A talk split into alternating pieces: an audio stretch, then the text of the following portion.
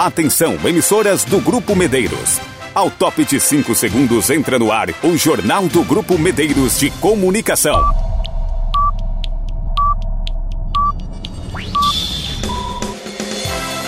A informação com a credibilidade do Grupo Medeiros. Com destaques do Brasil, do estado e da sua região. Com entrevistas e a participação dos nossos correspondentes. A apresentação Soares Filho. Edição geral André Rodrigo. O jornalismo dinâmico e com a credibilidade do Grupo Medeiros de Comunicação. Confira as manchetes do Brasil, do estado e da sua região. Agora, no Jornal do Grupo Medeiros de Comunicação. Colheita adiantada de milho no estado deve reduzir risco de perdas congeadas. Renda dos 5% mais pobres não compra sequer dois pratos feitos no mês, relata IBGE.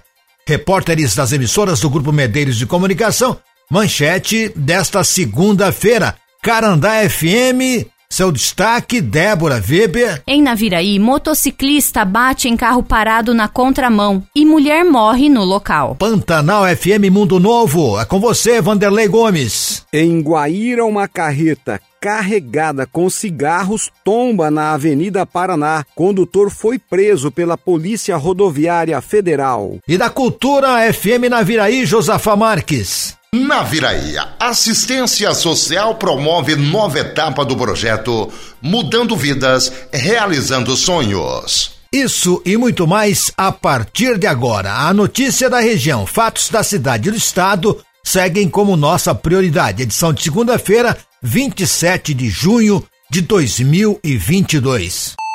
Todos os dias no seu horário de almoço, tem o Jornal do Grupo Medeiros de Comunicação. E começamos essa edição com a previsão do tempo, o que está previsto para a semana.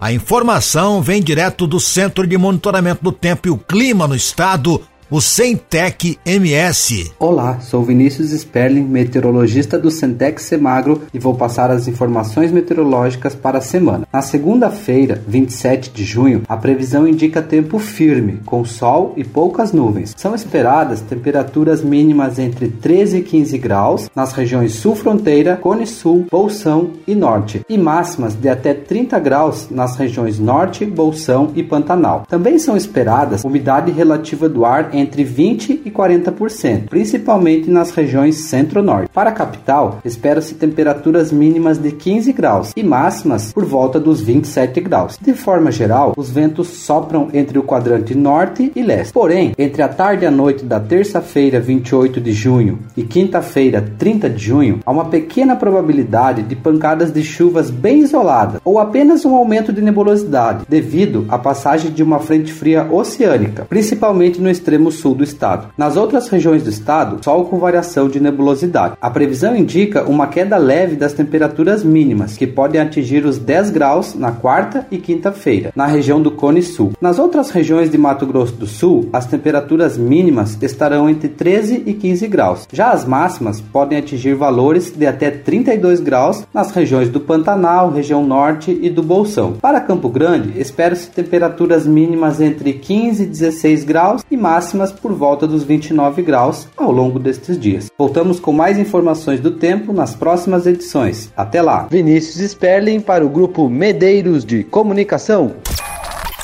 Jornal do Grupo Medeiros. A colheita do milho em Mato Grosso do Sul começou a ser realizada de forma precoce neste mês de junho, diferente do que foi o ano passado. Essa mudança deve evitar impactos causados pelas possíveis geadas previstas para o mês que vem. Segundo a Associação dos Produtores de Soja e Milho do Estado, a ProSoja MS, a região norte de Mato Grosso do Sul está com esse processo mais avançado. Em média, 1,7% da safra já colhida. Aqui no sul, a média é de 0,5% e na região central apresenta 0,1%. Se comparado com a safra de 2021, em um recorte até o dia 17 de junho, a porcentagem de área colhida até o momento é de 0,6 pontos percentuais acima. Os técnicos do projeto Siga MS estimam que a área colhida no estado até agora seja de aproximadamente 11.900 hectares. A pesquisa realizada pela ProSoja no início do mês de junho foi constatada ainda que as lavouras que apresentam boas condições correspondem a 82,2%, enquanto aquelas em condições regulares somam 11,6%, e as consideradas em condições ruins representam 6,2%. Notícia desta manhã de segunda-feira da Carandá FM. Débora Weber, bom dia. Bom dia, Soares e ouvintes do Jornal do Grupo Medeiros de Comunicação. Um acidente com vítima fatal na madrugada desta segunda-feira em Naviraí. Valéria Cristina Barbosa, de 37 anos, morreu na madrugada de hoje, dia 27, depois da moto em que ela ocupava bater em um carro parado na contramão da MS 141, aqui na cidade de Naviraí. Conforme a ocorrência policial, o condutor do Fiat Uno, placas de Itaquiraí, contou que o pneu do carro furou e ele parou na contramão da direção na MS 141, prolongamento da Avenida Amélia Fucuda, para fazer a troca, quando ocorreu a colisão.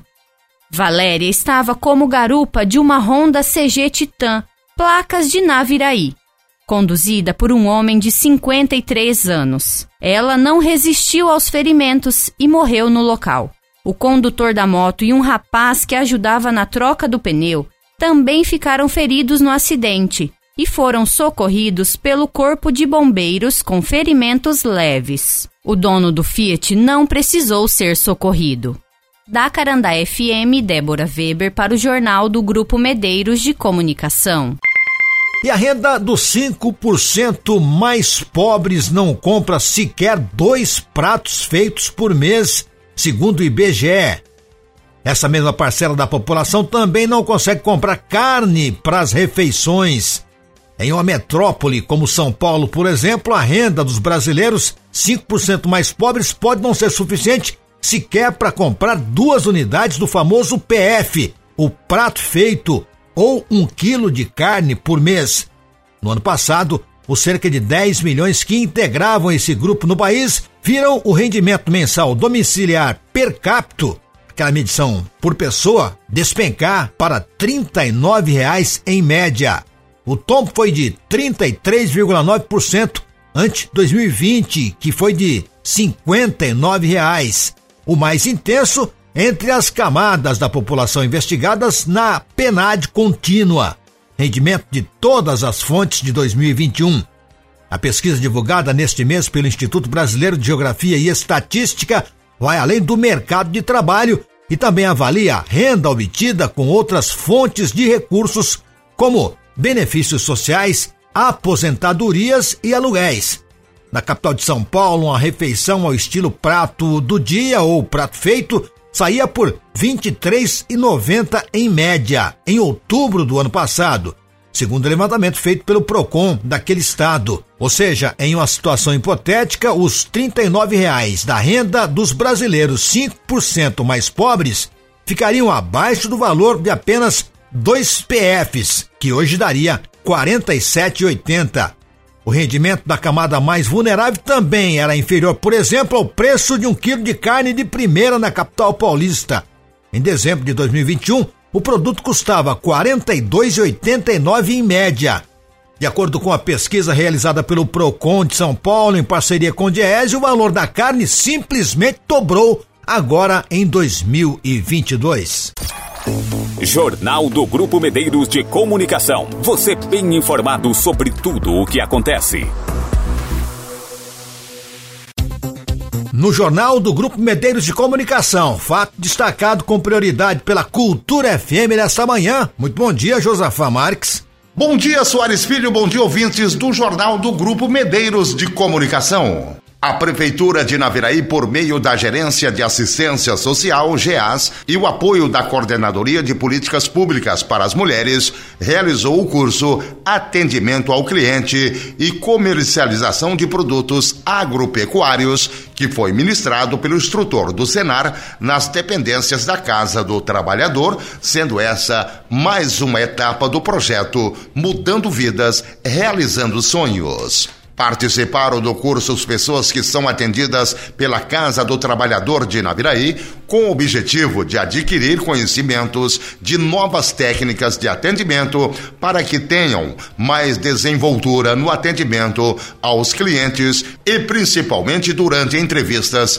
em busca de vagas de trabalhos. O curso foi ministrado pelo instrutor do Senar, Gabriel Moreira, e contou com aulas teóricas e dinâmicas para proverem o melhor aprendizado dos participantes que relataram terem alcançado os objetivos propostos. Para a realização do referido curso, a Gerência de Assistência Social contou com o apoio da Casa do Trabalhador, Vera Dantas, equipe de mobilizadoras do Senar, Valdirene Macedo e Juliana Lima, e suporte técnico de Estela Cabral, responsável pelo projeto Mudando Vidas, Realizando Sonhos. Dos estúdios da Cultura FM 105,7 para o Jornal do Grupo Medeiros de Comunicação, repórter Josafa Marques. Todos os dias no seu horário de almoço, tem o Jornal do Grupo Medeiros de Comunicação. Região Sul do Estado, Pantanal FM, Vanderlei Gomes, bom dia. Bom dia, Soares e ouvintes do jornal Grupo Medeiros de Comunicação. A Polícia Rodoviária Federal de Guaíra prendeu o condutor de uma carreta que estava carregada com cigarros contrabandeados do Paraguai. Segundo informações, houve perseguição. O motorista acabou perdendo o controle da carreta e acabou tombando o veículo. Parte da carga ficou esparramada na via pública. A ação aconteceu ontem às 22 horas. O preso foi encaminhado para a Polícia Civil. A carreta e a carga de cigarros foi encaminhada à Receita Federal. Repórter Vanderlei Gomes das rádios Pantanal e Fera FM de Mundo Novo para o jornal Grupo Medeiros de Comunicação. Jornal do Grupo Medeiros. E o presidente da República, Jair Bolsonaro, sancionou a lei complementar número 194 deste ano, que limita a cobrança dos tributos estaduais que incidem sobre os combustíveis, a energia elétrica, os transportes e as telecomunicações. Com a legislação, o governo federal busca soluções para minimizar os preços dos produtos para o consumidor. Com a mudança, a cobrança do imposto sobre circulação de mercadorias e serviços, o ICMS, fica limitado a 17%. A sanção presidencial também vetou alguns trechos como o que traria uma compensação financeira aos estados. Os governadores estimam perda de arrecadação na ordem de 100 bilhões de reais com a imposição do limite da alíquota. Para tentar reverter a situação, os governadores de 11 estados, incluindo de Mato Grosso do Sul, entraram com uma ação no Supremo Tribunal Federal STF contra a lei aprovada pelo presidente da República. Segundo eles, a legislação fere o pacto federativo e o princípio da autonomia entre os entes federados. De acordo com o advogado tributarista Daniel Pascoaloto, a medida aprovada foi proposta primeiramente pela OAB de Mato Grosso do Sul. Quando houve o aumento do ICMS da gasolina de 25% para 30%, nós fizemos um parecer dizendo que isso era inconstitucional e enviamos para o Conselho Federal da Ordem, que é quem tem competência para entrar com esse tipo de ação. Nossa intenção era que a gasolina tivesse o ICMS equiparado ao da cesta básica, que é de 12%, já que esse é, segundo a OAB, um item considerado essencial. Jornal do Grupo Medeiros de Comunicação. Você bem informado sobre tudo o que acontece. No Jornal do Grupo Medeiros de Comunicação de segunda-feira, destaque pelo Brasil. Ministro da Justiça nega falar de operações da PF com o presidente da República. Reportagem Rádio Web. Alexandra Fiore o ministro da Justiça publicou neste domingo em uma rede social uma mensagem na qual disse que não tratou de operações da Polícia Federal com o presidente Jair Bolsonaro durante a viagem que eles fizeram aos Estados Unidos. Anderson Torres integrou a comitiva de Bolsonaro que viajou para Los Angeles, onde o presidente participou nos dias 9 e 10 da Cúpula das Américas. Segundo interceptação telefônica feita pela Polícia Federal em 9 de junho, o ex-ministro da Educação, Milton Ribeiro, disse a uma filha que Bolsonaro havia lhe relatado pressentimento de alguma operação da PF. E acha que vão fazer uma busca e apreensão em casa, sabe? É muito triste. Então, bom, isso pode acontecer, né? Se, se houver indícios, né? Com base nessa e em outras gravações, o Ministério Público pediu autorização da Justiça para apurar se houve interferência de Bolsonaro nas investigações sobre Milton Ribeiro. O caso foi enviado para análise no Supremo Tribunal Federal e a relatora é a ministra Carmen Lúcia. Milton Ribeiro foi preso no dia 22 e solto no dia seguinte na ação da Polícia Federal, que investiga a suposta atuação de pastores na liberação de recursos do Ministério da Educação. Ribeiro estaria priorizando recursos a municípios indicados por pastores a pedido do presidente Jair Bolsonaro. Partidos de oposição devem impedir nessa semana a criação da CPI do MEC para apurar o caso. Agência Rádio Web de Brasília, Alexandra Fiore. E o Brasil registra 227 denúncias por dia de violência contra idosos. Sandra Fontela mais de 35 mil violações de direitos humanos contra pessoas idosas foram registradas neste ano em todo o país. O balanço da Ouvidoria Nacional de Direitos Humanos é de janeiro ao dia 3 de junho. Com base nos dados do Disque 100, dá uma média de 227 denúncias por dia. Violência física, psicológica e crime econômico estão entre os principais registros e mais de 87% das violações ocorrem ocorrem na casa onde o idoso vive. A especialista em gerontologia pela Sociedade Brasileira de Geriatria e Gerontologia, Vânia Beatriz Herédia, explica que a violência no ambiente familiar se torna mais complexa de solucionar. Um dos grandes problemas nesse momento que aumenta é essa questão dos espaços eh, ficarem restritos e as pessoas não terem ambientes propícios de vida. Nesses espaços existe a disputa pelo próprio espaço, né? muitas vezes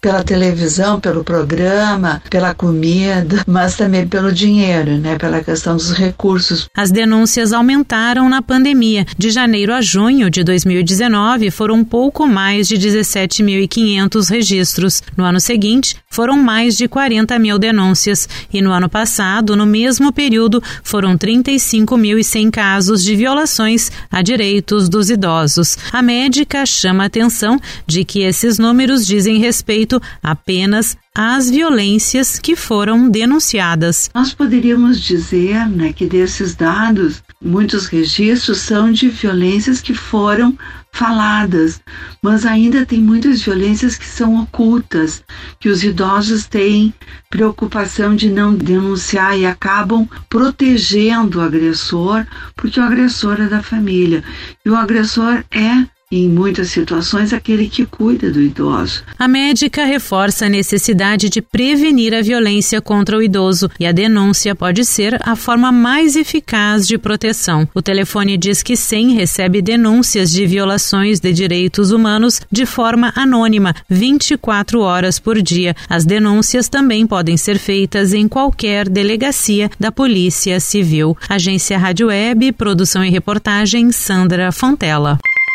Gasolina e diesel batem valor recorde nos postos de combustíveis. Raquel Carneiro Além da alta nos postos de combustíveis, nesta semana a gasolina e o diesel alcançaram preço recorde. É o que aponta o levantamento da Agência Nacional do Petróleo, Gás Natural e Biocombustíveis, divulgado nesta sexta-feira. E desta vez, o que chamou a atenção foi a inversão de valores dos combustíveis. O litro do diesel ficou mais caro do que o da gasolina desde 2004. O preço médio, segundo a ANP, subiu de R$ 6,90 para R$ 7,56, um aumento de 9,6%. Para se ter uma ideia, o valor mais alto encontrado na semana foi na localidade de Cruzeiro do Sul, no Acre, onde custou R$ 8,95 o litro. A gasolina de R$ 7,23 subiu para R$ 7,39. O maior preço foi em São Paulo, chegando a custar R$ 8,89 o litro. Já o etanol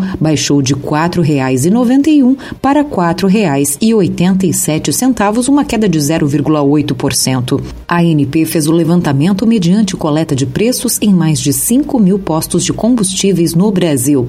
Agência Rádio Web, produção e reportagem Raquel Carneiro. Todos os dias no seu horário de almoço, tem o Jornal do Grupo Medeiros de Comunicação. Eu sou Soares Filho e esta foi mais uma edição do Jornal do Grupo Medeiros, a edição geral do André Rodrigo. A você, um bom final de tarde e até amanhã.